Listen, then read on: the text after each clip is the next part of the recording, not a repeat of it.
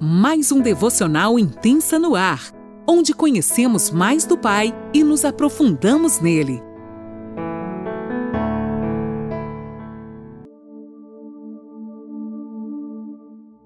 Dia! Mais uma quarta-feira se iniciando e eu, Eliane Nola, falo com você de Criciúma, Santa Catarina. Que honra te ter como companhia nesta manhã, onde o Senhor nos proporciona a oportunidade de mais uma vez sentarmos à mesa com Ele, nos relacionarmos com Ele, aprendendo do seu coração.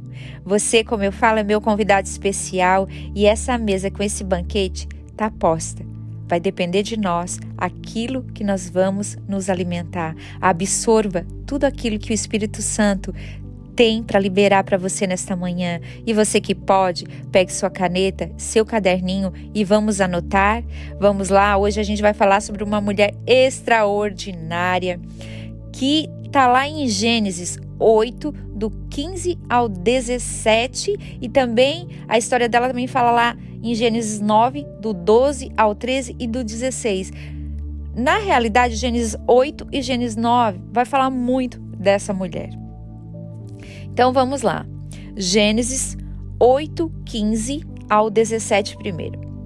A mulher de Noé. Uau! Vamos lá ver essa mulher corajosa. Então disse Deus a Noé: Saia da arca e contigo, tua mulher e teus filhos, e as mulheres de teus filhos, os animais que estão contigo de toda a carne, tanto aves como gado, e todo réptil que rasteja sobre a terra, faze sair a todos, para que povoem a terra, sejam fecundos e nela se multipliquem até aqui. Gente, Vamos dar um paninho de fundo nessa história. Ela é muito debatida nas igrejas, é muito conhecida, mas a gente vai dar só uma explanada para aprender um pouquinho mais, para a gente conhecer um pouco desse casal extraordinário que era Noé e sua esposa. Noé, um homem de fé que ouviu a voz de Deus e obedeceu. Ele teve ao seu lado uma mulher extraordinária que abraçou o propósito com ele. Preste atenção, você, homem e mulher casado que está me ouvindo. Abrace o propósito de Deus para o seu casamento. É uma conexão com vocês dois. Deus chamou vocês dois para caminhar juntos, não um mais na frente nem mais atrás. Assim como a mulher de Noé caminhou lado a lado com ele em toda a trajetória, nós devemos pegar esse exemplo e trilhar a carreira proposta pro, pelo Senhor para o nosso casamento. Vamos lá? Noé construiu uma arca indo contra tudo e todos. Diante da extensão do pecado da humanidade, Deus havia incumbido seu marido dessa tarefa tão importante. Eu fico imaginando a mulher de Noé na, nessa situação toda, gente. Não chovia, não tinha, nem tinha previsão para isso. Porém, Noé e sua família ouviram a ordem de Deus, enfrentando críticas e até, até mesmo um certo de, desprezo. Não acontece às vezes conosco? Vamos lá aqui. Pois aos olhos das pessoas que viviam perto deles, pessoas que viviam suas vidas egoístas, né, como fala lá que eles viviam é, em pecado, em constante abominação a Deus, que estavam fazendo a, tudo aquela loucura que Deus veio e fulminou né, a terra com todo o dilúvio, diante de tudo aquilo, eles resolveram ouvir a voz de Deus e obedecer. Vamos nos ater a essa esposa corajosa, que em nenhum momento saiu de perto de seu esposo, ficou do seu lado até o fim. Deus anunciou o dilúvio a Noé e pede para que faça uma arca conforme os, os detalhes que ele dizia. Noé seguiu passo a passo da arca. Eu fico imaginando como essa família deve ter sido ridicularizada pelas pessoas ao redor. Pense nos dias atuais, quando Deus nos dá uma ordem. Nem todo mundo entende, gente, o que Deus nos disse. Por isso a gente deve ficar bem atento em obedecer à voz de Deus e não precisa compartilhar com a pessoa. Muitas pessoas não vão entender. Pessoas que não entendem só vão nos criticar. E até a gente pode sair do propósito de Deus, porque vai contar para a pessoa e acabar dando ouvido aquela, aquilo que ela quer dizer. Ah, não é de Deus, não, não é bem assim, você está sendo muito radical. Todavia, todas essas mudanças devem ter deixado o coração dessa mulher muito aflito, assim como nós ficamos muitas vezes diante daquilo que Deus nos manda fazer.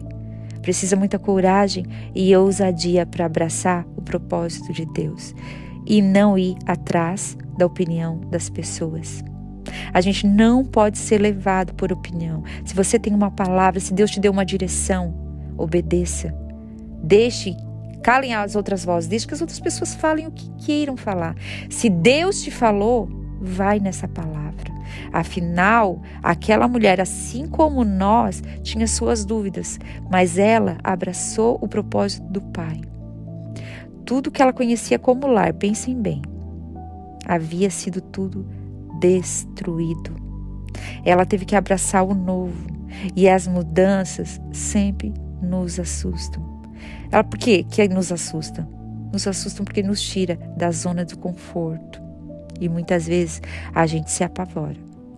Mas, porém, essa mulher, diante de tudo isso, com dúvida, com anseio em seu coração, ela ousa colocar todas as suas expectativas em Deus e seguir firme ao lado do seu esposo.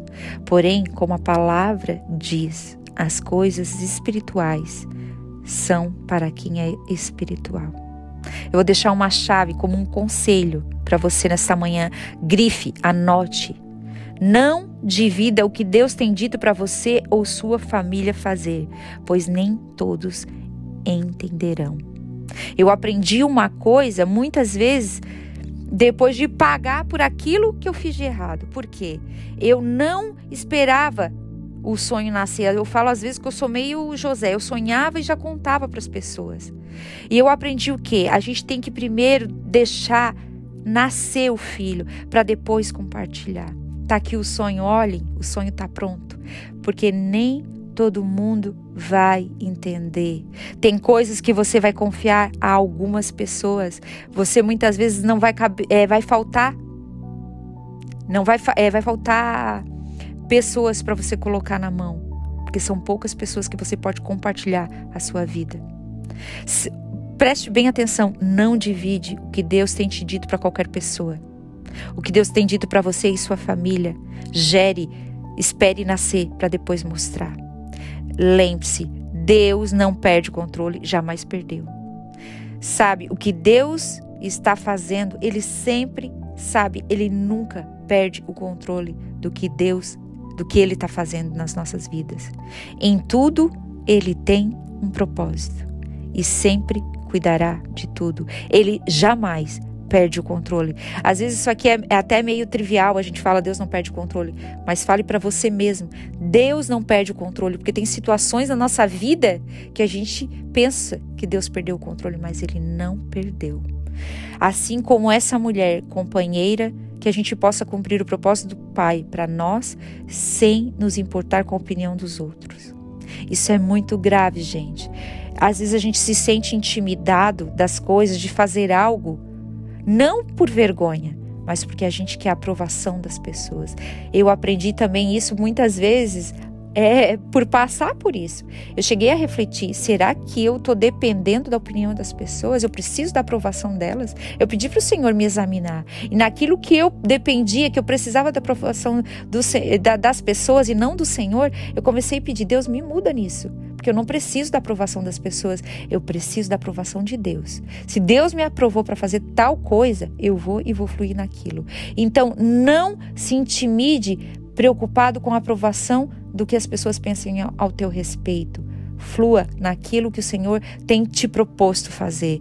Quando Deus nos envia para algum lugar ou quando nos dá uma direção para qualquer coisa, assim como ele fez com essa família, ele nos lembrará sempre da aliança que ele tem conosco.